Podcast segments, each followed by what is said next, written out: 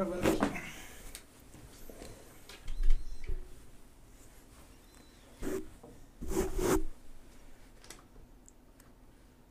E aí galera, beleza? Sejam todos muito bem-vindos ao nosso canal Futuramente Podcast. Eu sou o Natan Itacarambi e estamos começando aqui o episódio de número 31 com ele. Muito obrigado pela sua presença, Coronel Telhada. Obrigado, Natan. Eu que agradeço o convite. Conte comigo aí, estou à disposição de todos. É um prazer estar com vocês aqui. Não, um nome que foi muito pedido pela galera. Eu abri uma caixinha de sugestão lá no nosso Insta. E de 100 respostas que a gente teve, 40 foi querendo Coronel Telhado aqui. Ah, que bom, muito obrigado. Fico feliz com isso. A gente procura fazer um trabalho, um trabalho limpo, um trabalho transparente, né? E o retorno tem sido muito bom. Graças a Deus o pessoal tem acompanhado o nosso trabalho e tem valorizado o trabalho da gente, que é muito importante, né? Não adianta você trabalhar, fazer tudo o que você pode de melhor e não ser valorizado. Então só tenho a agradecer por esse carinho. Não, sim, é, fazendo um trabalho muito bem feito, a galera reconhece, a galera vem atrás, né? Isso, acho isso muito bacana. Vamos começar falando um pouco do início da sua história? Como que você foi parar na polícia? Olha, eu ingressei na Polícia Militar aos 17 anos de idade. Meu pai já era policial militar, ele foi da antiga Guarda Civil de São Paulo. Ele entrou na polícia em 1966.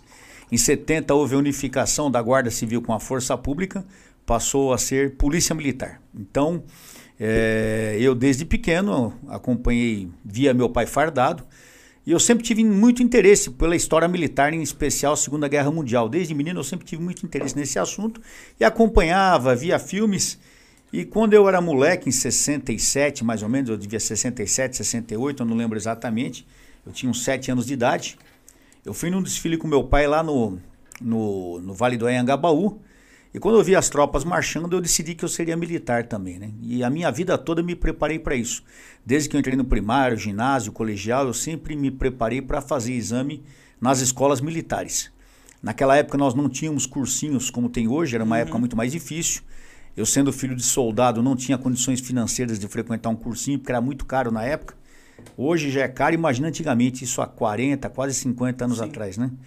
E, e fui me preparando, estudando em escola pública, fui preparando, prestei exame na força, nas Forças Armadas, no Exército, na Força Aérea, na PM eu havia prestado também. Eu sei que eu consegui ingressar só no terceiro ano que eu estava prestando exames. Eu prestei vários exames e fui reprovado. Em 1978 eu consegui passar no exame. Em 79, dia 29 de janeiro de 1979, eu ingressei na Academia de Polícia Militar do Barro Branco, com 17 anos de idade.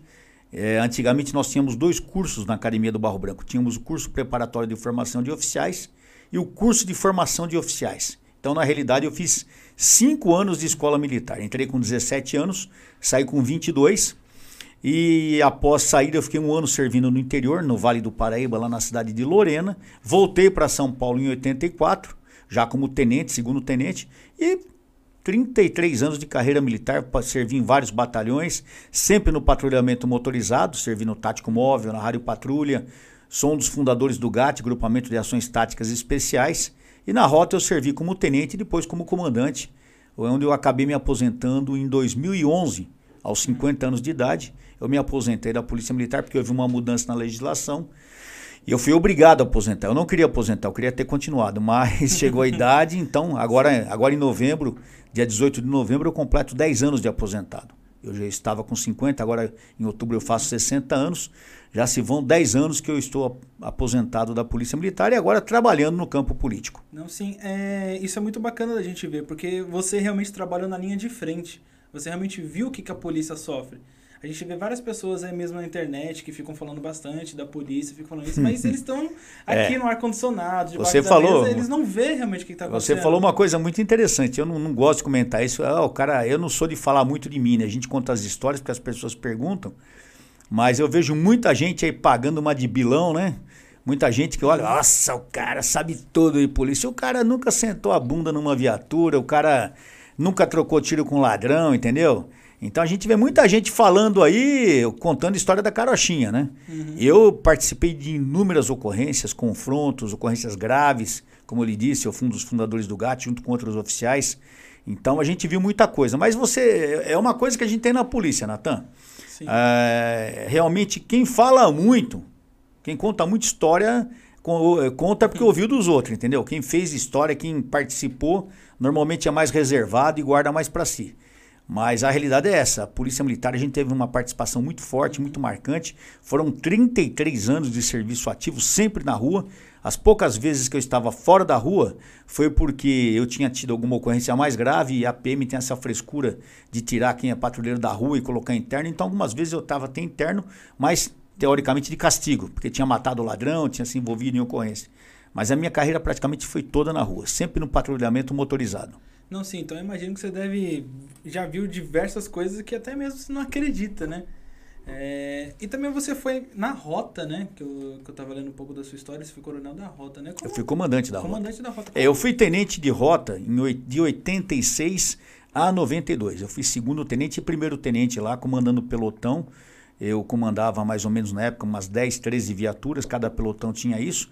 E a gente trabalhava em toda a cidade de São Paulo, inclusive aqui nessa região. Estava até comentando com a, com a, minha equipe. Tive ocorrência aqui na Padre Arlindo, isso em 89, 90. Então a gente tem ocorrência em toda São Paulo praticamente, né? E depois eu saí da rota em 92, como primeiro tenente ainda, rodei vários batalhões em São Paulo e acabei retornando em maio, dia 7 de maio de 2009, já como tenente-coronel, comandante do batalhão. E como comandante do batalhão eu fiquei dois anos e meio, 30 meses, de, 2000, de maio de 2009 até novembro de 2011. Assim, você falando dessa, dessa parte de comandante, vem na minha cabeça aquela cena do Tropa de Elite 2, toda aquela multidão ali. É, eu tinha, na minha época eu tinha 750 homens sob meu comando, né? Então, é um número bem expressivo de, de pessoas, né? Uhum. E quando nós reuníamos toda a tropa, reuníamos todo o batalhão, era um número bem forte. E eu gostava muito, eu fiz muitos eventos na rua. Eu sou um cara que gosto muito de homenagear a tropa. Eu homenageava a minha tropa em várias solenidades, fiz muitos eventos na rota. E quem participou lá lembra que o quartel ficava lotado, abarrotado de pessoas. Era uma coisa assim muito marcante, né? Muito legal. E eu tenho muita saudade daquela época. Eventos abertos para qualquer pessoa. Para qualquer pessoa. Aliás, no meu quartel, no meu comando, a rota era totalmente aberto para a população.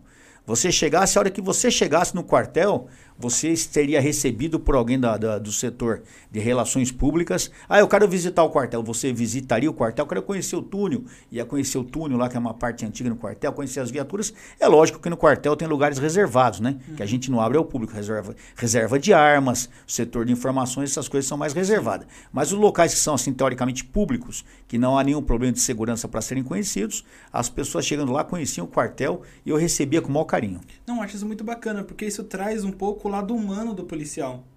Que tem muita pessoa que acha que o policial é uma máquina, mas não.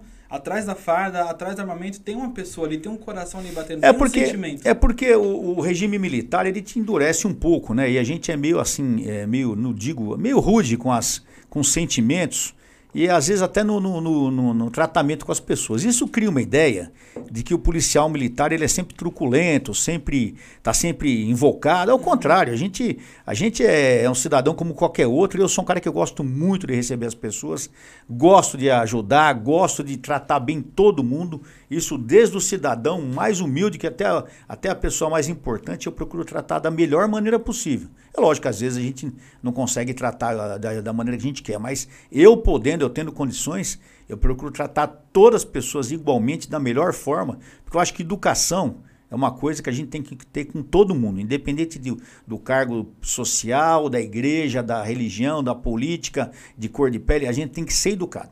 Acho que a educação faz parte da carreira policial. O policial militar que é mal educado, para mim, é um mau policial militar. Uhum.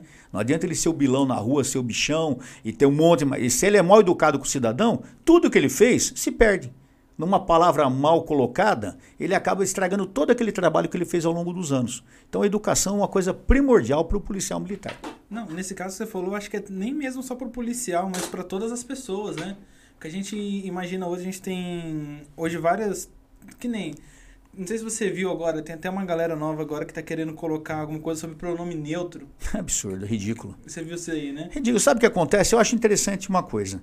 As pessoas elas estão numa sociedade que ela tem uma série de normas que ninguém ingressa na polícia militar e quer mudar as, as rotinas. Eu acho absurdo isso. Uhum. Eu acho que, pô, você, eu acho que nós temos que respeitar todo mundo, eu respeito todas as pessoas, mas o respeito vem da pessoa, da própria pessoa. Esse negócio de ficar inventando é, coisa nova para dizer que está é, é, movimentando, que está alterando, que está valorizando, é, ridículo isso aí, porque você acaba criando um problema maior ainda. Eu acho que a, a coisa primordial é o respeito. Uhum. Independente, como eu disse, de, de sexo, de religião, de, de, de, de cor de pele, todas as pessoas têm que ser tratadas da melhor maneira possível. Ninguém é melhor que ninguém. Agora, quando umas pessoas acham que tem que mudar até o vocabulário para serem tratados melhor, alguma coisa está errada. E aí quem está errado é essa pessoa. Não é possível que a sociedade toda esteja errada e essa pessoa esteja certa. Então, é ridículo isso, porque a pessoa acaba fazendo um papel que fica até se expondo de uma maneira desnecessária. Eu acho que a, a sua, a sua religiosidade, a sua sexualidade, o, o, seu íntimo é uma coisa sua. Você não tem que ficar se expondo para os uhum. outros. Se você tem algum tipo de preferência ou tendência, guarde para você isso e guarde para os seus momentos íntimos. Não é verdade? Sim. Por exemplo, eu, eu sou um cara que eu gosto de mulher. Eu preciso ficar gritando a todo tempo isso, preciso ficar agarrando mulher na rua, não. preciso ficar. Não, eu acho que não é necessário isso. Eu acho que a nossa convivência social ela está acima disso. Então, a, o respeito vem da pessoa também que quer ser respeitada. A pessoa quer ser respeitada, ela tem que respeitar a opinião dos outros, ela tem que respeitar o que os outros pensam, porque aí sim ela vai ser devidamente respeitada. Agora, se ela não respeita, se ela acha que só ela tem razão, fica difícil, né? É, aí é querendo sobressair, né? A gente vê muitos grupos nichados que ele não quer ser tratado como as outras pessoas, em todos. É, isso em todos os sentidos, politicamente, é, é, sociologicamente, comunitariamente. Então, o que acontece? Tem pessoas que acham que só a opinião dela que vale. Por exemplo, eu odeio bandido. Odeio bandido, é bem claro isso. Uhum. Só que eu não fico gritando a quatro, a quatro ventos que bandido tem que morrer. Jamais eu faria isso. A lei existe, eu respeito a lei. Por mais que muitas vezes eu pense diferente em algumas coisas, eu guardo isso para mim. Eu procuro agir corretamente, mas guardo muitas opiniões para mim, porque eu sei que, de repente, a minha opinião pode ferir outra pessoa. Que, que é uma pessoa decente, trabalhadora, honesta, mas tem uma opinião diferente da minha. E na própria Bíblia está escrito, aí de quem vê o escândalo. Então você não pode falar tudo que você pensa ou tudo que você acha que é certo, porque você acha certo. Você é obrigado a respeitar as pessoas, sim, o modo das pessoas pensarem.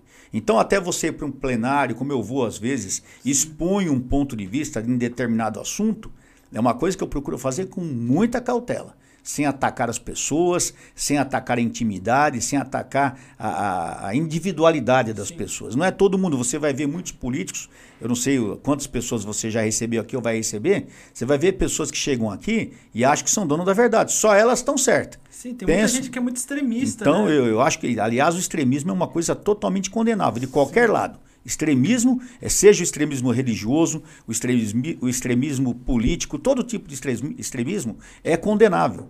Então você tem que entender justamente isso. O respeito às individualidades, o respeito às pessoas é de suma importância para que uma sociedade ela conviva em harmonia. Com certeza, né? Que, que hoje, imagina se, se o Brasil hoje estivesse vivendo né, dessa forma aí de extremista. A gente estaria numa ditadura cruel até hoje. Com certeza. estaria virando a Venezuela. Exatamente. Então você vê, de repente, você é um cara trabalhador, mas de, pensa de determinada forma diferente, você tem que ser punido por isso? Não. Não. Então é, é uma coisa muito importante isso que principalmente os mais jovens têm que entender. A gente tem que aprender a respeitar a opinião de todo mundo. Isso é de suma importância. O respeito, o respeito, ele faz parte de, de uma boa sociedade. Se nós tivermos respeito, tivermos é, é, educação, com certeza, existe uma máxima que fala que gentileza gera gentileza. Sim. Quando você chega num problema e o problema está acontecendo, se você sabe entrar naquele problema e resolvê-lo, de uma maneira tranquila, de uma maneira até gentil, de uma maneira calma, você vai ver que você consegue acalmar as partes e resolver o problema. Se você chega mais nervoso que as partes estão envolvidas, brigando, chutando, você vai acabar se envolvendo no problema, então você vai criar mais um problema. Sim. Então, principalmente nós que somos policiais, a gente quando chega numa, numa, numa, numa crise, a gente chega para resolver a crise, não para gerar mais crise. E eu entendo que o político tem que ser assim também. Não adianta ele chegar no local para resolver, trazer mais problema. Ele tem que trazer a calma, a paz social. De problema nós já estamos cheios, problema de saúde, problema financeiro, todo mundo tem um monte de problema. Para que nós vamos criar mais problema? Quer dizer, é quem está afim de, de, de, criar o caos. Eu não estou afim de criar o caos, eu quero trazer paz social, quero que todas as pessoas tenham saúde, educação, segurança, tranquilidade. Eu quero uma sociedade onde as pessoas possam viver e viver bem. Simples assim. Simples assim. É, eu acho que todos nós queremos isso, né? Mas algumas pessoas, elas querem, mas elas querem de um jeito totalmente diferente. Né? Porque só elas têm razão, né? Sim. é, esses, esses extremistas aí é muito ruim. Você tem algum caso seu que te marcou em toda essa trajetória da polícia? Qual que foi ah, tive muitos casos, né? Em 33 anos de serviço, teve muito, tive muita ocorrência. Eu fui baleado três vezes em ocorrência. Fui baleado em 1990, quando eu era tenente lá na Brasilândia, tenente de rota. Fui baleado como capitão lá na, uh, ali na, na, na, altura da Vila Pompeia, essa época eu estava no quarto batalhão, sofri um atentado na porta de casa em 2010, tomei 11 tiros na porta de casa saindo num sábado de manhã. Graças a Deus, eu digo graças a Deus, porque aquele dia se não fosse Deus na vida da gente, eu creio muito em Deus. Se não fosse Deus na vida da gente, eu não estaria aqui, porque eu não sou um super-homem, eu não tenho peito de aço. Então, é que Deus permitiu que eu não morresse aquela manhã. Então, muitos casos, e não só casos assim, né? Casos de ocorrência que faleceram crianças, casos de ocorrência com refém. Eu fui promovido numa ocorrência de refém. É que eu vou te falar, se a gente fosse ficar citando casos, que nós ficaríamos a noite toda. Eu até falei com o Davi, meu assessor, agora eu preciso começar a trazer as revistinhas que nós temos, que eu tenho uma, uma época nós andamos fazendo algumas revistas em quadrinho, e a gente conta essas histórias, justamente histórias que aconteceram em comigo em quadrinho. Precisamos lembrar de toda a entrevista a levar. E, está no meu site, né, Davi? www.coroneltelhada.com.br e tem todas essas histórias, Natan. E a turma fala, ah, até parece, esse cara é papudo. É, eu não sei nem se tem na viatura, até da casa dar uma olhadinha. E, ah, esse cara é papudo, é mentiroso. Tanto que a gente, quando conta a história, no final, na última página, nós colocamos o recorte de jornal para a pessoa ver que aconteceu mesmo para a pessoa entender o que aconteceu. Então, é, e as pessoas têm curiosidade disso, de saber da vida da gente, né? Sim. E eu tive uma vida bem agitada, bem conturbada, mas graças a Deus, graças a Deus, nós sempre fomos vitoriosos, sempre é, nos safamos, apesar de algumas vezes eu ter sido baleado, mas mesmo assim é, não houve sequela, né? Eu não fiquei com nenhum problema físico. É, eu perdi um monte de colegas ao longo da carreira, muitos morreram, outros ficaram com problemas de saúde mental, outros ficaram aleijados. Então é muito triste quando acontece isso com um policial que está servindo a população, ganhando um salário miserável e o cara acaba tendo um, um uma perda de, de saúde, uma perda de, de faculdades mentais, ou até morrendo Sim. em detrimento desse serviço, e o pior, não é reconhecido. Não, né? é, e às vezes tem pessoa ainda que fica atacando pedra nele, né? Com certeza. É o que acontece muito. Por quê? O que acontece no Brasil é o seguinte: tudo que é problema de segurança pública, o pessoal quer colocar a culpa na polícia militar. Por quê? Eu até entendo isso, porque a polícia militar, quando você fala em segurança pública, a primeira coisa que você pensa é polícia, Sim. polícia militar. Quem atende a ocorrência é a polícia militar. Sim. Então, é, quando não funciona, a culpa é de quem quer? Da polícia militar. Só que o Brasil ele tem uma, um problema cultural terrível. Nós temos uma sociedade que culturalmente é, é ensinada a valorizar bandido. Aqui bandido é vítima de sociedade. Todo mundo tem dó de bandido. Ninguém tem dó do pai de família nem do trabalhador. Nós vivemos numa sociedade onde as pessoas não cultivam a família, não cultivam a religião, não cultivam a educação, ou seja, tudo do jeito que vê. O cara não respeita o professor, o cara não respeita o pai dele, o cara não respeita o padre, o pastor, seja de que religião que ele é, ele não respeita a lei e quando ele vai lá e comete um crime, a culpa é da polícia, ou seja, ele rompeu todas as barreiras sociais para cometer um crime. Mas o culpado, quem quer? Não é a família, não é a igreja, não é a escola, o culpado é a polícia. E principalmente nós temos uma lei terrível aqui no Brasil, uma lei que é benévola com o crime. Aqui no Brasil, o bandido pode tudo. Você como cidadão, você não pode. O bandido ele pode andar armado com um fuzil na rua. Você não pode ter um 32 na cinta. O bandido ele pode entrar na sua casa, barbariar, barbarizar, mas se a polícia entrar na casa do ladrão para prender o ladrão, o STF vai lá e libera. Acho que é um absurdo você pegar e, e colocar um traficante, entrar na casa de um traficante para prender porque ele está vendendo drogas. Então a lei ela favorece o crime, ou seja, o povo, mesmo sabendo disso, na hora de culpar alguém, culpa a polícia militar. Então é um peso muito ingrato para se ter nas costas da gente. E a gente responde muito por isso. E é muito difícil. Principalmente a polícia militar, né? Principalmente, porque aquela. A a, é a que está na, na rua, é a que atende. 190 você liga. Quem vai? A Polícia Civil? Não. É a Polícia Federal? Não. É a Polícia Militar. E hoje nós temos as guardas civis também metropolitanas, as guardas municipais, que acabam também estando na rua, mas em todos, você ligou 190, com certeza vai aparecer alguém da Polícia Militar. E se atrasar, se não resolver o problema, essa pessoa vai achar que o policial militar é culpado do problema dele. Achar não, a pessoa sempre culpa o policial militar do problema dele. É, esse dia eu estava olhando sobre segurança pública num, nesses fóruns de internet e eu achei um trabalho acadêmico de um americano que ele fez hum. sobre o Brasil que no texto está escrito lá, é, Brasil, um país onde o crime compensa. Sim, eu sempre digo isso. Infelizmente é uma grande realidade. No Brasil, o crime compensa. No Brasil, nós temos um caso é, super conhecido de uma pessoa que mata pai e mãe na cama, dormindo a pauladas, com, usando o namorado e o irmão desse namorado, que é o caso Richthofen. Que todo mundo já ouviu falar de Susana Richthofen. 11 anos depois, essa pessoa está na rua. Ela já está em saidinha, ela já é pastora agora, todo mundo todo mundo achando o máximo que ela virou pastora, que eu não tenho nada, eu acho que ela tem todo o direito de se redimir, de se recuperar, não tenho nada contra isso. Mas eu acho um absurdo a pessoa matar o pai e a mãe dormindo na cama dentro da própria casa e 11 anos depois essa pessoa está na rua. Que exemplo essa criminosa traz para a sociedade? Que o crime compensa. E está na rua como artista. Está na rua, exato, não. Eu tá, certeza que deve, deve ser blogueirinha, blogueir. Duvido que ela está passando necessidade financeira, duvido. Entendeu? E ainda passa, vira popstar vira popstar. Então, esse é o Brasil que nós conhecemos. Então, em qualquer país do mundo, essa cidadã estaria condenada à prisão perpétua se não fosse condenado à morte. Eu sou contra a pena de morte, antes que alguém pergunte. Sempre me declaro totalmente contra a pena de morte. Porque aqui no Brasil, do jeito que nós somos, se houvesse a pena de morte. Não ninguém vivo. Nós, não, não, não, nós íamos criar um monte de herói, não ia matar ninguém. Se no Brasil a gente não consegue pôr gente na cadeia, você acha que ia ter pena de morte? É, não sentido. tem. Você ia criar um monte, mais um monte de heróis. E, Nossa, fulano. Aí iam fazer filme sobre o cara, novela, iam fazer contos sobre o cara. O cara ia virar, ia virar mais um popstar. Então eu sou favorável à prisão perpétua. O cara cometer um crime hediondo desse, ele tem que apodrecer na cadeia. Ele vai pra cadeia com 15, 20, 30 anos, vai ficar o resto da vida preso, vendo o sol nascer quadrado. Por quê? Para servir de exemplo para todas as demais pessoas. Agora, uma menina que mata pai e mãe dormindo, a paulada, 11 anos depois está na cadeia, o cara fala, pô, se eu roubar vai ser muito menor a pena. Tanto que o bandido hoje não tem medo de preso. Não tem. O bandido, ele teme a polícia porque ele sabe que se ele puxar arma, ele vai tomar tiro e vai morrer. É o único medo que o bandido tem. Ele tem medo da polícia. Mas da lei e da justiça, o bandido não tem medo. O bandido dá risada na cara da justiça. Aliás, é assim, ele mata a polícia, ele mata. Aí joga, não, não, você tem que me prender. E sabe que vai ficar pra cadeia, vai ser condenado se ficar dois, três, quatro anos. É muito, dali quatro, cinco, quando ele tá na rua novamente, fazendo a mesma coisa e já mais, mais bravo ainda, porque ele já agora é cadeiro velho. Então ele vai vir com status maior. Vai continuar cometendo os mesmos crimes e não dando a mínima para ele. E a cadeia para ele é uma coisa que ele vai ficar lá quietinho na dele, vai conversar com os amigos dele que tá Na cadeia hoje, a cadeia até reforça, porque lá ele vai ter as, as saídas temporárias, que são cinco por ano. O cara é uma colônia de férias. Se precisar de sexo, ele tem sexo na cadeia. Dependendo da, da pessoa, tem até o salário, o salário é, é, de reclusão. Dependendo em algumas, alguns casos, tem presos que recebem salário quando a pessoa tem emprego tal, e alguns casos específicos, o Brasil paga salário para preso.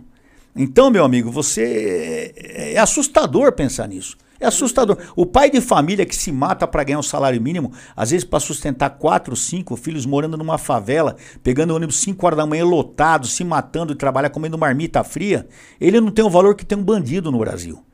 Como é que você pode falar que a sociedade é perfeita? Como que você pode falar que a polícia consegue trabalhar numa situação dessa?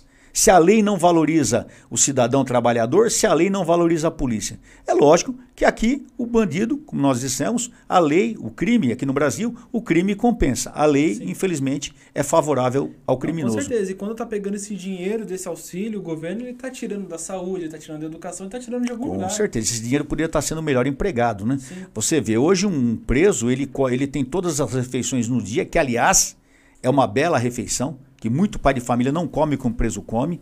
O preso tem hospital próprio para ser tratado, hospital penitenciário, que tem todas as modernidades em matéria de hospital, hospital hospitalar. O preso ele é operado, ele fica internado no hospital penitenciário. O que tem no hospital penitenciário não tem no hospital público. Sim. Para você ver. Então, compensa. Psicólogo, tudo, tudo, tudo, tudo. Então, hoje o preso tem uma série de regalias que o trabalhador não tem. Como é que você pode falar que esse país é justo? Sem dizer que nós vemos os absurdos, as falcatruas que o pessoal do judiciário tem cometido. Agindo contra o pai de família, agindo contra o policial e sempre beneficiando o criminoso. Quando, pegando preso, nós vimos aí há um ano atrás o, o cara do PCC condenado a 2 milhões de anos, o, o STF colocando o cara na rua por um erro judicial. Cara fez, o cara hoje mesmo já ninguém mais achou o cara. O cara sai, não sei nem se ele tá no Brasil, se já saiu do Brasil. Você acha que o cara ia ficar marcando aqui? Com então, o que, que adiantou a, a, a, PM prender, a justiça condenar, pôr na cadeia, se o próprio órgão judiciário coloca aquele criminoso condenado na rua? Entendeu? Que Sim. país é esse? Que país é esse? Não, até mesmo, eu assistia bastante aqueles programas policiais que tinham na, na Record, acho que é Operação de Risco, Linha Direta, uhum. que tinha vários. E eu sempre via que às vezes o policial ele reconhecia o bandido. Falou, oh, você Sim. aqui de novo, a casa caiu. Sim. Você, você trabalhando numa área específica, principalmente quando você é do batalhão de área, que você trabalha sempre no mesmo local, você sabe quem são os bandidos, você sabe os artigos do cara, você sabe onde ele mora, você sabe quando tem um problema, você pode ir lá que você vai prender, dali uma semana ele vai estar na rua de novo. É, é, é uma bola de neve. O cara vai pra cadeia 5, 10, 15 vezes e vive na rua praticando crime. Ele é reincidente, é reincidente, e a justiça não encarcera esse cara. Então, é que eu falei para você, a justiça no Brasil, ela favorece o crime, ela valoriza o bandido.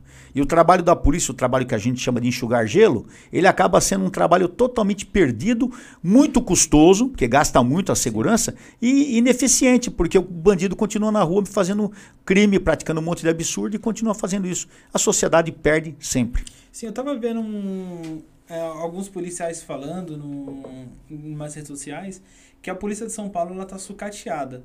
Isso realmente é um fato? Não. Tá faltando equipamento? Não, tá a polícia, a polícia militar de São Paulo, modéstia à parte, é uma das melhores polícias do Brasil. Sim. Modéstia à parte. Não, aconteceu sem qualquer, aqui... Sem qualquer desprestígio a qualquer outra polícia de qualquer outro estado. Sim. Mas, e na parte de tecnologia, na parte de equipamentos, armamentos, nós não estamos defasados, não. Poderia estar melhor? Poderia. Eu acho que a tecnologia é uma coisa diária que constantemente você tem que estar tá, é, é, vendo e procurando melhorar. Ainda mais com as, as coisas como acontece hoje na tecnologia, que de um dia para o outro mudam assustadoramente. O problema da Polícia de São Paulo é valorização do policial. É salário. O nosso salário é o pior salário do Brasil. O nosso salário é o pior salário do Brasil. O governador Dória falou que quando ele assumisse, no final do governo dele, Pode passar aqui. No final do governo dele, muito obrigado, a polícia de São Paulo seria a polícia mais bem paga do Brasil. Ele realmente não só mentiu, como ele fez o contrário. Realmente a polícia de São Paulo é a primeira do Brasil, mas no pior salário. Nós somos o pior salário do Brasil. Então o que falta aqui, Natan, é, é, valorização salarial, é valorização de moradia para os policiais, de estudo para os policiais, uma valorização familiar. Nós temos o nosso hospital militar, que a gente fica se matando para fazer aquilo lá funcionar, porque o governo não ajuda em nada o hospital militar, não ajuda a Cruz Azul. Tudo bem que é uma entidade particular, mas já que ele quer valorizar o policial, ele poderia valorizar Sim. nesse aspecto também. E não valoriza. Então, é, é, em questão de equipamentos, materiais, até que a Polícia Militar está numa situação razoável, mas em questão de valorização é, é, humana é vergonhosa a atitude do governo estadual com relação à Polícia Militar de São Paulo. Assim, a, a Polícia Militar de São Paulo é um policial que trabalha muito, né? Muito. A gente vê várias ocorrências aí acontecendo e às vezes, isso é mesmo que você falou, ela recebe um, um salário muito abaixo. Hoje uma pessoa ela entra na polícia ganhando quanto? Eu, o eu salário é uma faixa de 2.500 a 3.000 reais. É isso, né? Mais ou menos isso. 2.500 a 3.000 reais o soldado, o aluno, o aluno soldado. Se você for pensar, não é um salário tão ruim para iniciar. O problema, você tem quantos anos de PM? 10. Quanto você está ganhando hoje? Hoje, se eu não fizer nada, só o salário da polícia, 4 mil reais. 10 anos de PM. Então ele entrou com 3 mil na época, mais ou menos, 2.500. 10 anos depois ele está ganhando 4. É um salário baixo para um policial. Porque se você for ver muitos salários que tem aí, você tem pessoas que ganham muito mais com um risco de vida muito menor. Sim, Aí você fala, ah, mas tem muita gente no Brasil que ganha menos. Realmente tem. Sim. Mas já que você se quer uma polícia eficiente, eficaz, uma polícia que atenda realmente todos os anseios da sociedade, essa polícia tem que ser valorizada. Como que tem que ser o médico, como tem que ser o professor, todos. Não é só o policial que é desvalorizado. Mas eu tô aqui falando no caso da, da, da, das pessoas que eu, eu sou um policial militar, eu faço parte dessa instituição há 42 anos, então eu tô aqui falando uma coisa que eu conheço a, o salário policial militar ele é ridículo. Como eu disse, é o pior salário do Brasil. Em Brasília, em outros estados, a faixa de um salário de soldado é de 6 a 7 mil reais. 6 a 7 mil reais. O dobro. Uhum. O dobro do. Então, como é que pode isso? Como é que pode? É porque o governador de São Paulo não valoriza a sua polícia, não só a polícia militar, Sim. a polícia civil, a técnico-científica, a Secretaria de Administração Penitenciária, enfim, todos os órgãos de segurança. Não, com certeza, que nem ele falou ali agora que ele está com 10 anos na polícia, isso já é um plano de carreira sênior. já era pra estar com o teto lá em cima. Porque um policial com 10 anos ali, mais um ou dois de soldado, é muito Então, ele vai ficar, se ele continuar na PM como eu fiquei, como muitos ficaram, até os 30 anos de serviço, se ele não fizer nenhum concurso, ele vai chegar a sargento. E mas na faixa, no máximo hoje, de 7 a uns 7 mil, 6, 7 mil reais. Seria um salário de um homem com 30 anos de serviço. Então é, é um salário que é, é muito baixo em relação às obrigações e riscos que essa profissão imp- impõe a essa pessoa. Então precisa ser valorizado sim. Eu te falava agora há pouco das nossas revistas aqui. Então nós temos três revistas publicadas já. Qual câmera? é Aquela ali? Aquela ali, pode mostrar pra aquela. Essa aqui foi a primeira que nós lançamos, tá? Então, como eu disse para você, justamente na primeira aqui eu conto algumas coisas da minha vida, até como eu comecei a até o ingresso à Polícia Militar. E foi o comandante Hamilton que desenhou esse daí? Não, Porque eu porque descobri ontem que Hamilton é ele desenhista, eu não sabia. É, não. Ele, ele O negócio do comandante Hamilton é pilotar helicóptero, velho. Que eu saiba é isso. pilotar helicóptero e fazer desenho. Não, mas o Hamilton é irmãozão, gosto muito dele. Então aqui eu conto, por exemplo, as- algumas ocorrência minhas. Nessa aqui, qual foi, Davi? Essa aqui? Foi aquela que eu fui baleado, né? Em- do, do Gomes, né? Essa aqui foi uma ocorrência que eu fui baleado em 85, foi a segunda vez que eu fui baleado. E eu conto a ocorrência no final, e aqui no final, como eu lhe disse, eu coloco o recorte de jornal para a pessoa ver que realmente é verdade o que foi falado, não é nada, ah, estão inventando, até parece que o cara é mentiroso tal. E a gente vai contando então, e num outro exemplo, nesse aqui, o número 2, por exemplo, eu já conto a história do Capitão Mendes Júnior, que é um herói da Polícia Militar, né? Eu conto essa história aqui, que é uma história que muitos brasileiros não conhecem, que foi uma história muito forte ocorrida em 1970. Então isso aqui é voltado para as crianças. Por quê? Eu acho que as crianças precisam de bons exemplos e de histórias reais. De histórias realmente. Não adianta eu ter lá o, o Homem-Aranha como meu, meu herói. É legal, eu também sou fã do Superman, do Batman, quem não é, né? Mas você tem uma série de profissões. Não que eu seja herói, não é isso, pelo amor de Deus. Eu estou contando os meus casos para a pessoa ver que existem, no meu caso, como eu sou policial militar, eu sou um exemplo de policial militar, como existem mais 90 mil homens, hoje, inclusive meu filho, capitão da Polícia Militar, que passam a muitas agruras na rua e não são devidamente reconhecidos.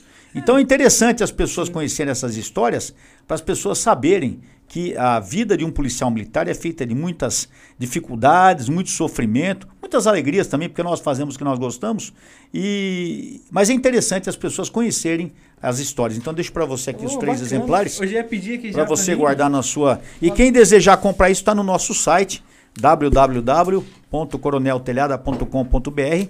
As revistinhas estão lá deixar aqui, e ó, na nossa rede social também, tá bom? Obrigadão, gostei. É Eu ia falar no começo, é, quando você começou a falar isso, que quando você liga um 90, o policial não vem descer nas telhas, né? Não. Não vem amarrado no Não, quando poste. você liga o 90, não é nem o Batman, nem o Homem-Aranha que vem, né? Quando você liga o 90, quem vai ali é o policial militar. É. Então, o nosso verdadeiro herói, aquele que salva pessoas diariamente nas ruas de São Paulo, no Brasil todo, são os policiais militares, são as polícias em geral, as guardas em geral, as forças armadas, são homens e mulheres que se sacrificam, mesmo não sendo valorizados, se sacrificam diariamente pela sociedade e por pessoas que nem conhecem. Eu também estava vendo um pouco sobre o trabalho do Corpo de Bombeiros. Eu Uhum. não sabia que o Corpo de Bombeiros fazia, porque na minha cabeça era só apagar fogo. Não. Mas quando eu ouvi, eu falei, meu, que profissão da hora.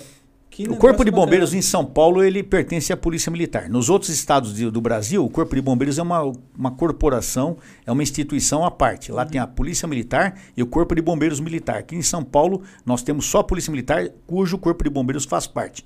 E eles fazem um serviço de excelência. O Corpo de Bombeiros, é, é, é, falar deles assim é chover no molhado. Porque a capacidade de trabalho, a força de trabalho deles, o amor que eles têm à profissão é uma coisa absurda e merecem todo o nosso respeito.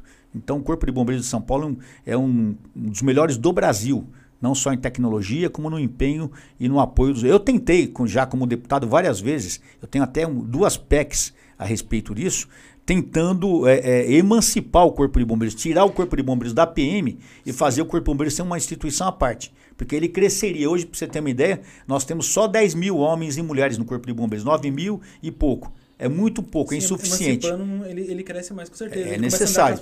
Mas aí o Dória, no começo até atendia os nossos pedidos, mas depois que eu comecei a bater no, na maneira hipócrita que ele tem trabalhado, ele acabou perdendo contato comigo. Hoje ele quer ver o, o, o, o capeta e não quer me ver na frente. Então acabou se afastando desses planos. Mas eu tenho ideia ainda, tenho pretensão de um dia a gente conseguir emancipar o Corpo de Bombeiros e fazer com que seja uma instituição à parte. Não, sim, bacana. Como que foi a sua entrada para a política?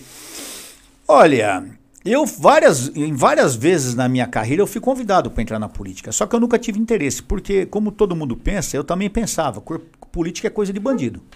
Política é coisa de crime organizado. O deputado é tudo ladrão, é o que o povo pensa. Entendeu? Sim. E infelizmente pensa isso por culpa dos próprios políticos Sim, é- que deixaram só criar essa imagem. lá. Se você colocar deputado no, no Google, a terceira foto que aparece é um cara com dinheiro na cueca. Pois é, pois é. Então, essa, essa imagem foi criada pelos próprios políticos. Então eu falei, pô, eu não vou ficar 40 anos na PM para depois sujar a minha imagem estando na política. Mas, quando eu fui, me- eu tive que aposentar em 2011 devido a uma mudança na legislação, ah, vários, vários partidos vieram conversar comigo. Eu não queria, tal. E meus oficiais, meus tenentes, meus capitães lá na rota acompanharam isso e viram que eu não queria. Num determinado dia subiram no meu gabinete e vieram conversar comigo. Eu falou, coronel, o senhor é um cara honesto, trabalhador, transparente, entendeu? O senhor tem que entrar na política. Por quê? Porque se o senhor não entrar, o senhor vai dar razão, vai, com- vai concordar que só pilantra tem que ficar na política. Se a gente aceitar que política é coisa de ladrão, nós estamos aceitando que a gente vai ser mandado por ladrão. Simples assim. E outra, se você que tem condição de mudar alguma coisa, foi o que me disseram, se o senhor tem condição de mudar alguma coisa fazendo uma política honesta e não se apresentar, o senhor vai perder o direito de reclamar. E é verdade, porque todo. Você pega aqui a rede social hoje, o que não falta é leão de internet. É guerrilheiro de internet. Todo mundo xingando, gritando, ameaçando, falando. Mas a hora de pôr as coisas em prática, ninguém aparece. Sim. Todo mundo se acovarda. Falei, poxa, é verdade, né? A gente, eu ia aposentar mesmo, 50 anos.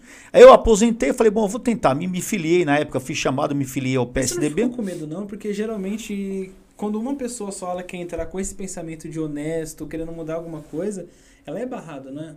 Ou não Não, isso? não necessariamente, porque quem, quem vota é o povo. Você pode até não participar dos esquemas como eu participo, mas quem vota em você é o povo, e o povo não quer ladrão na política. O povo não quer. Que depois que eu comecei a pesquisar um pouco do caso do, do prefeito de Santander, o... Nossa, eu esqueci o... Adilson, o Não, Daniel, Daniel. Celso Daniel. Celso Daniel, que eu comecei a pesquisar aquele caso, vários outros casos também, é Amazonas, Maranhão, Escabroso aquilo aqui, escabroso, né? Sim, eu fico olhando aquilo e falo, Lá dá um, dá um filme aquilo, hein? Não, com certeza. Mas não é bandido, então não vai ganhar filme, né? Mas merece um filme, porque a história lá é cabelu- cabeluda. E, e eu comecei a olhar aquilo, comecei a olhar várias histórias, até mesmo da Marielle um pouco, se a gente for trazendo aquele ponto que ela estava investigando a milícia.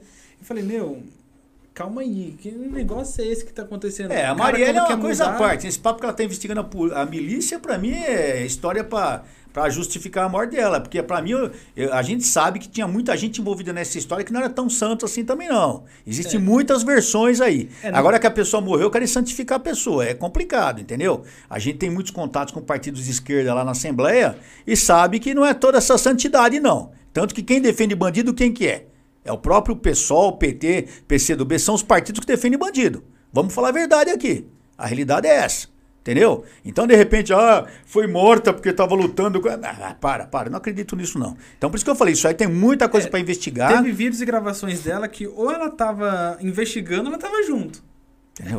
É os, dois lados, né? É complicado. Então, é, é isso que eu te falo, Natan. Se você tiver medo de fazer as coisas, você não vai mudar nada na história, meu amigo. Todo mundo que mudou a história teve que dar a cara a tapa, mas cedo ou mais tarde teve que dar a cara a tapa. Então, realmente é complicado. Eu falei com a minha esposa na época, ela não queria de jeito nenhum. Eu sou evangélico, sou crente, sou da congregação. Então, a gente que é, que é evangélico, é muito complicado você entrar na política. Não só por ser crente e policial, é muito complicado para mim. Eu que combati o crime a vida toda, ter que ouvir uns idiota, uns débil mental me chamar de corrupto aqui. Uns banana que nem sabe o que eu faço, nem sabe quem eu sou, ficar falando absurdo. Mas é o que eu te falei, essa porcaria aqui, ele fala o que ele quer e, e ninguém pode fazer nada porque já tá na rede. Então é, é- você passa por essas agruras que eu não desejo para ninguém. Entendeu? Agora, é que eu te falei, se a gente for ficar sentado com a bunda atrás de um computador achando que vai mudar o mundo, não vai. Você tem que botar a cara a tapa. É por isso que diariamente eu tô na Assembleia, é por isso que diariamente eu tô trabalhando, é por isso que eu vou, eu vou atrás, corro atrás da- das, da- das minhas ideias, dos meus pensamentos que eu acho correto, vou atrás e brigo por eles. Entendeu? Eu até me indisponho, às vezes, com determinadas pessoas que não compactuam com o que eu penso, porque eu acho que cada um tem que defender o seu ponto de vista. E eu defendo os meus pontos de vista. Agora, se você ficar com medo de, de, de falar a verdade e ser criticado, então você vai ser conivente com o errado. É aquilo que eu falei no começo. Se a gente achar que política é coisa de bandido, então não reclama mais. Deixa os bandidos comandarem o Brasil. Não pode reclamar. Deixa os caras mandar dinheiro para Cuba, deixa os caras mandar dinheiro para crime organizado, deixa os caras mandar dinheiro para Venezuela e não reclama. Ou a gente cuida do Brasil e faz o Brasil ser um país para brasileiro, faz o Brasil ser um país decente para trabalhador, ou nós nunca vamos sair dessa época terrível que nós estamos aqui.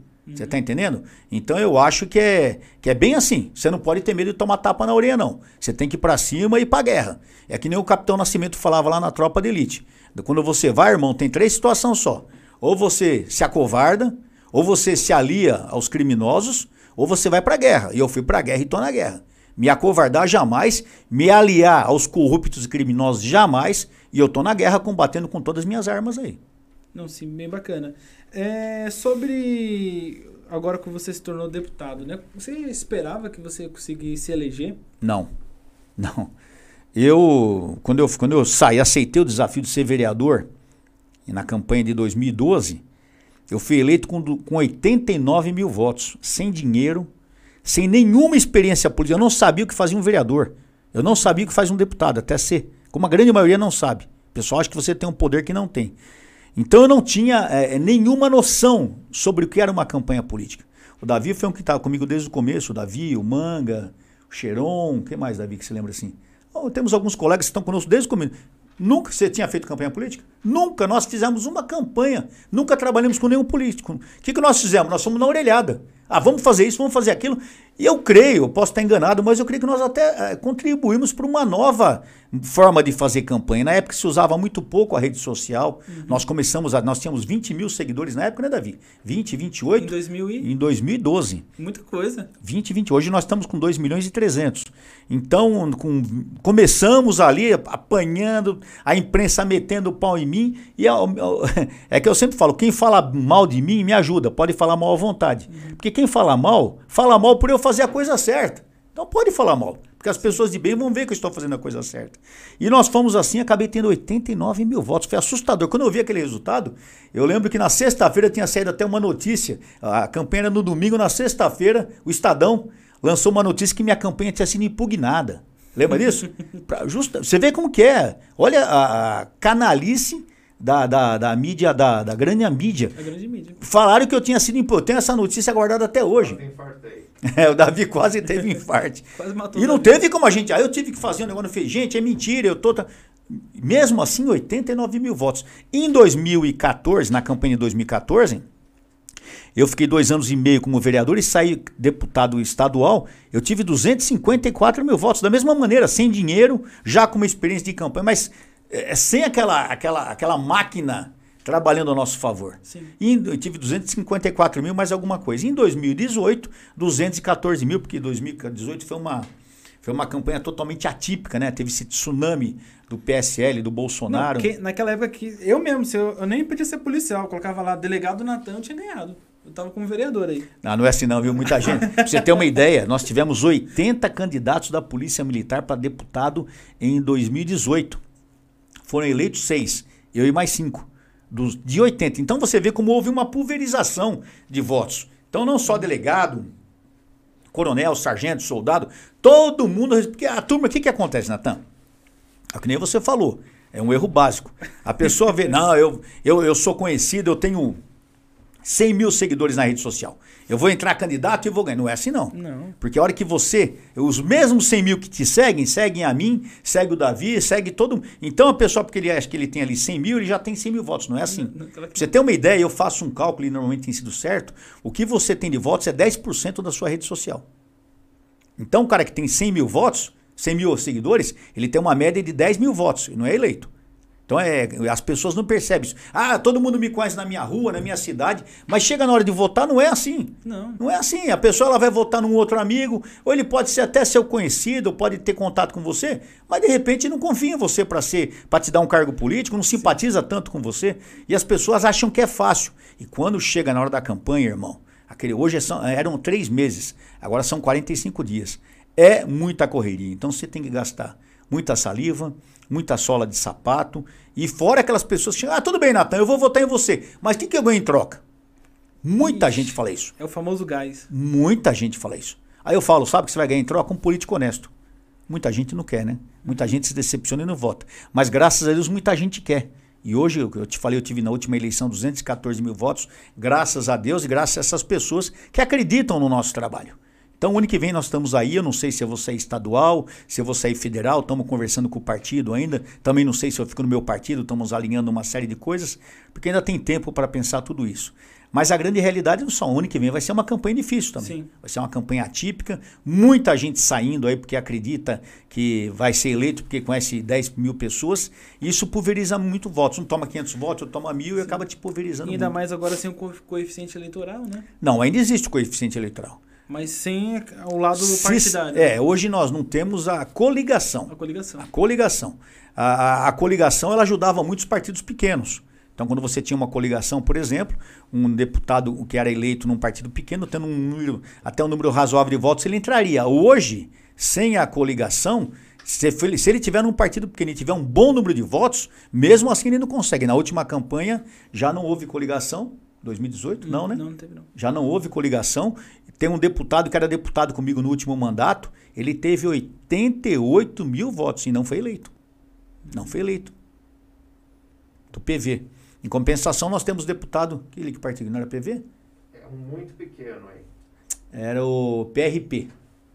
Era do PRP. Nem sei se existe esse partido. Nem eu aí. conheço esse partido. Era o número 44. Ele teve 88 mil votos. Mas no- o partido não atingiu o quociente eleitoral. Conclu- Conclusão, dançou. É, em compensação, nós temos deputados eleitos com 23 mil votos. Agora, se em Brasília passar o distritão que eles estão querendo passar, alguns falam que passa, outros falam que não, até isso vai acabar. Aí vai passar os 93, os 94 que tiverem mais votos. Então eu não sei o que vai acontecer, é tudo uma incógnita para ninguém. Quem vai ser o governador? Quem vai ser o presidente? Não sei. Ninguém é uma incógnita. Nós estamos aguardando. Cada dia é uma novidade, cada semana é uma novidade. Vamos aguardar para ver o que acontece, né? Sim, isso que você trouxe sobre essas eleições, qual que seria a sua opinião sobre o governo Bolsonaro? Tá sendo bom, tá sendo ruim? Eu, eu, eu, eu votei no Bolsonaro, sou amigo dele, entendeu? É, é, gosto do governo dele porque comete erros. Sim, comete erros como todo mundo comete. Eu cometo erros, você comete erros, quem está nos assistindo comete erros. A equipe, ele não é só ele, tem equipe, a equipe comete erros também. Isso, é, isso infelizmente, quem está no poder em qualquer nível comete erros. E, uma- e um erro no governo é muito grave, porque prejudica as pessoas. Não é perfeito, não existe perfeição. Aliás, o único perfeito foi pregado na cruz. Sim. Era tão perfeito, mesmo assim pregaram na cruz. Você vê como que a sociedade é, né? É, então, eu, eu, eu estou gostando do governo Bolsonaro, foi muito atrapalhado por causa da, da pandemia, atrapalhou muito a pandemia.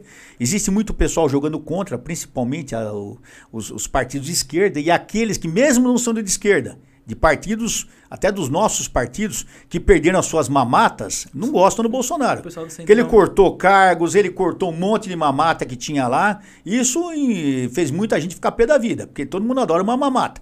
Todo mundo é contra a mamata para os outros, mas para mim pode. Entendeu? Todo mundo é assim. Não, não tem que ter vale- não tem que ter liberdade, não tem que ter mamata, não tem que ter. Quando você. Ah, isso é. Não, não, aí pô, vamos conversar. Uma vez eu li que todo ditador odeia uma ditadura, desde que ele seja ditador. Lógico, mas todo ser humano é assim, ele, ele quer os máximos de providência para os outros, para ele não, para ele ele quer as vantagens. Então é difícil você, nós militares somos muito chatos nisso. A gente se sacrifica, a gente se sacrifica e as pessoas acham que é obrigação nossa se sacrificar. É obrigação. Mas se eu me sacrifico, por que você não se sacrifica? É para todo mundo, esse é um país da igualdade. A Constituição fala que todos são iguais perante a lei. Então, se eu me sacrifico, você tem que sacrificar também. Só que não é todo mundo que quer isso. E você vê é, que essas pesquisas que estão aí são mentirosas, são pesquisas encomendadas. Eu não acredito em pesquisa.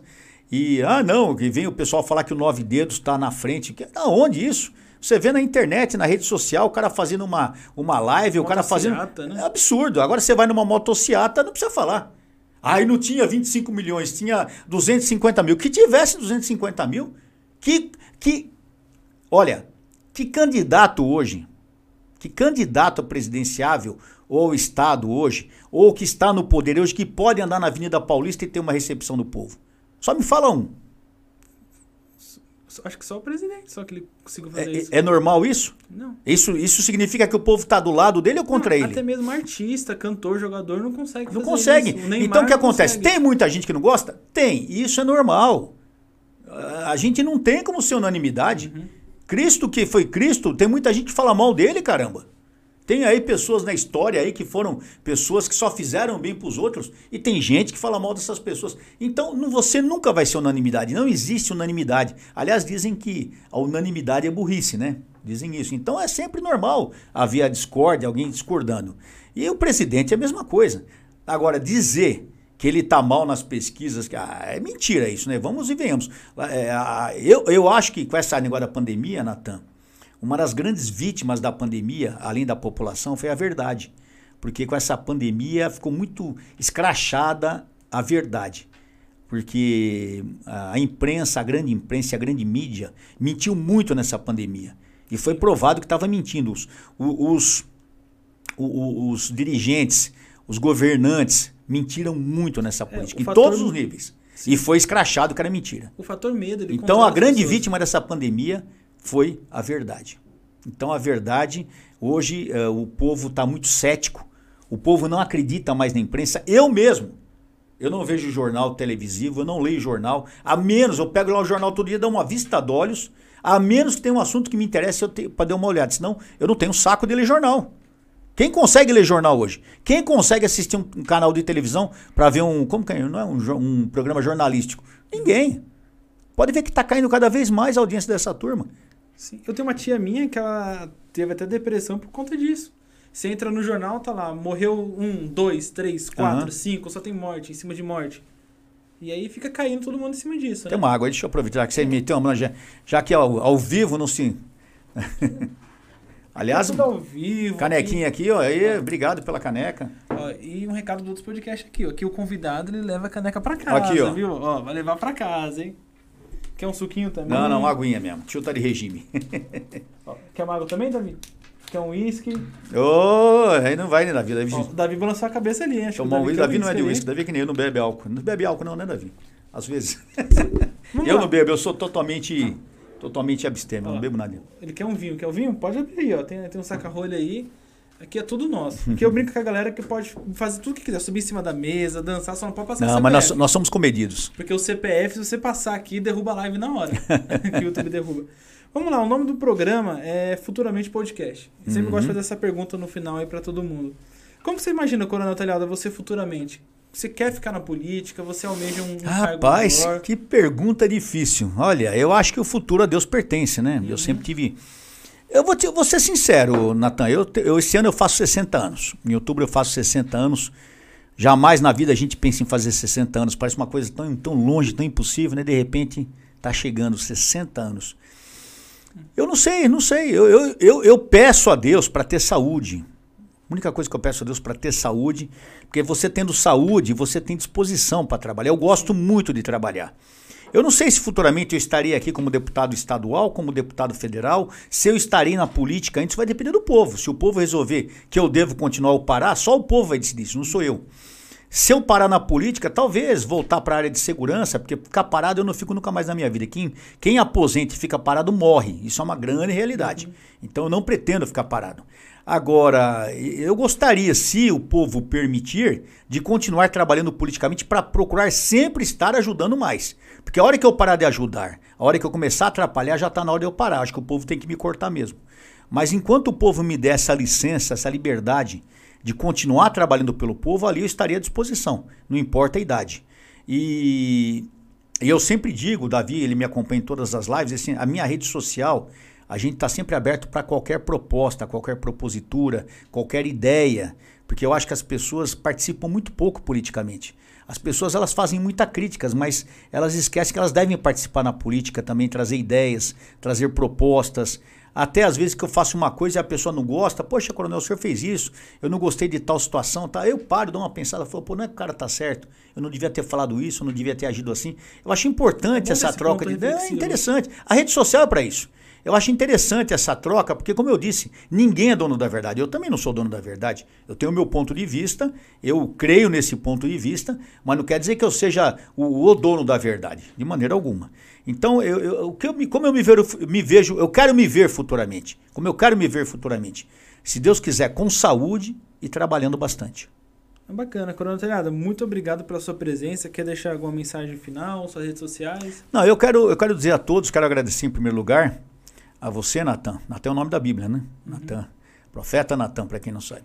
Não é isso? Isso aí, minha mãe colocou Natan, Natan Felipe. É, o profeta Natan foi muito, muito forte na Bíblia. Eu, Felipe de Filipos, né? Da cidade de Filipos. Eu tenho um sobrinho Felipe também. É, eu quero dizer a vocês o seguinte: em primeiro lugar, quero agradecer a sua, a sua, ao seu convite, a oportunidade de estar aqui com vocês. Quero me colocar à disposição de todos na minha rede social. Tem meu canal do YouTube, Coronel Telhada. Nós estamos com mais de 60 mil seguidores. Então, quem puder ir lá nos acompanhar, dar o seu like, se inscrever no canal, a gente agradece muito. As minhas redes sociais, Instagram, Facebook, arroba Coronel Telhada. Eu procuro no meu, no meu, na minha rede social, Natan, não fala muito de política. Acho que a gente fala mais no YouTube, né? Porque a gente, tudo que a gente grava, a gente acaba colocando no YouTube. Mas no Instagram, e, e, e no, no, Facebook eu, eu, falo de todos os assuntos, falo de assuntos gerais, falo até sobre minha vida, sobre minha família, que eu, eu sou um cara muito família, adoro minha família, tenho três netos, são a alegria da vida da gente, né? Na velhice, os netos são tudo. Então eu quero deixar um recado para vocês para que é, acreditem no Brasil, acompanhem, pesquisem as vidas das pessoas. O ano que vem nós temos eleição, vai aparecer muita gente, gente boa, gente que não presta, mas vai aparecer muita gente. Então pesquise. Uhum. Pesquise e não desperdice o seu voto. Por quê, Natan? Uma coisa que eu não tenho falado muito, mas é interessante um falar. Tão foi tão sofrido pra Não, esse voto. sabe o que acontece? Eu tenho ouvido muita gente falar: ah, eu, eu vou anular meu voto. Ah, eu vou votar em branco, não voto em ninguém, a política não presta. Que a pessoa que faz isso, Natan, ela continua contribuindo para a política que não presta. Porque quando você anula o seu voto, você, cidadão de bem, você, trabalhador, você que quer melhorar o país, você que quer mudar o país, quando você anula o seu voto, aquele cara que só quer benesse, aquele cara que só quer apadrinhamento, aquele cara que gosta de uma corrupção, ele vai continuar votando nos políticos que são desse time, do time da corrupção. Ele não vai anular o voto dele. Então, quando você anula o seu voto que poderia ser dado para um político que talvez fizesse a diferença, você está tá contribuindo para o corrupto continuar no poder. Muita gente não pensa assim. Eu não quero saber nada, eu vou anular, vou cancelar, vou votar em branco. Mas a hora que tem um pepino, a primeira coisa que faz é correr atrás de um político. Sim. Pô, mas. Caramba, você, você não. Eu, eu lembro, cansei de ver isso. As pessoas chegar para mim, pô, Coronel Telhado, eu tô precisando de apoio. Então, é, mas na última campanha eu não votei ninguém porque eu não, não acordo. Então o que você quer comigo? Pessoa acha que não, não vai votar ninguém e depois acha que pode resolver. Então é importante que as pessoas entendam que política é uma coisa séria. Política não é para bandido, política não é para corrupto. O político, quando ele se inscreve na política, ele se inscreve para trabalhar pela população, não para a população trabalhar para ele. Ele, se, ele, ele, se, ele, se, ele entra na política para servir a comunidade, não para ser servido pela comunidade. Mas você que está acompanhando a gente, você é responsável por isso. Então, por favor, analise muito bem. Não se deixe levar por presentes, por mentiras. Uhum. Não acredite em político que, que, que promete. Quem promete não cumpre. Eu vi, eu vi deputados eleitos, né, Davi, na última campanha, que prometeram transporte gratuito, que prometeram tirar o pedágio. Pô, é mentira, o cara sabe que é mentira e está falando e tem muita gente que embarca nisso. Não tem um candidato à presidência que quer tirar o nome de todo mundo do CSPC? Só que se ele estiver ganhando, tem que me avisar de ir nas casas Bahia ali. Brincadeira, é brincadeira. Os caras são comédia, entendeu? E o pior, Natan, é que tem muita gente que embarca nisso, velho. Então o que acontece? Pese bem as coisas. O, o Brasil, o futuro do Brasil não está na minha mão, não está na sua mão, está na mão de todos nós. Todos nós temos influência nisso. Então, por favor, pese bem, acompanhe o nosso trabalho. A minha rede social está aí. Diariamente eu posto as coisas que eu faço, diariamente. Porque eu acho que eu, eu devo essa satisfação não só a quem me elegeu, aos que votaram em mim, mas ao público. Porque o público tem que saber, tem que saber quem você é. Então, por favor, é, vamos levar as coisas com seriedade, porque senão depois não adianta a gente ficar quatro anos batalhando e perdendo. Você é minoria para esses pilantras aí, porque eles acabam todo ano se reelegendo, se reelegendo. Pessoas que estão há mais de 20, 30 anos com condenações nas costas. Hoje estão dirigindo CPI. Cara que está dirigindo CPI, cara tem condenação, a família até presa. Como é que pode isso? É só no Brasil isso. Então, vamos acreditar no Brasil. Vamos acompanhar, vamos fazer a coisa séria, vamos mudar o nosso país. Nós merecemos deixar para os nossos filhos e para os nossos netos um país muito melhor. Se a gente não teve esse país durante a nossa vida, vamos trabalhar nesse pouco tempo que eu vou fazer 60 anos, não sei quantos anos eu tenho pela frente, posso ter um, posso ter dois, posso ter 20, posso ter uma hora, a gente não sabe, né? Tá na mão de Deus. Mas nesse pouco tempo que me resta de vida pela frente, eu queria, eu quero dizer a vocês que eu faria o melhor que eu puder para melhorar a vida de todos nós. E você faz parte disso também. Nos ajude nessa batalha para que nós tenhamos um Brasil sempre melhor, um Brasil sempre mais grandioso, sempre mais honesto, mais família, para que todos nós, como sociedade, ganhemos com isso, tá bom? Deus abençoe a todos.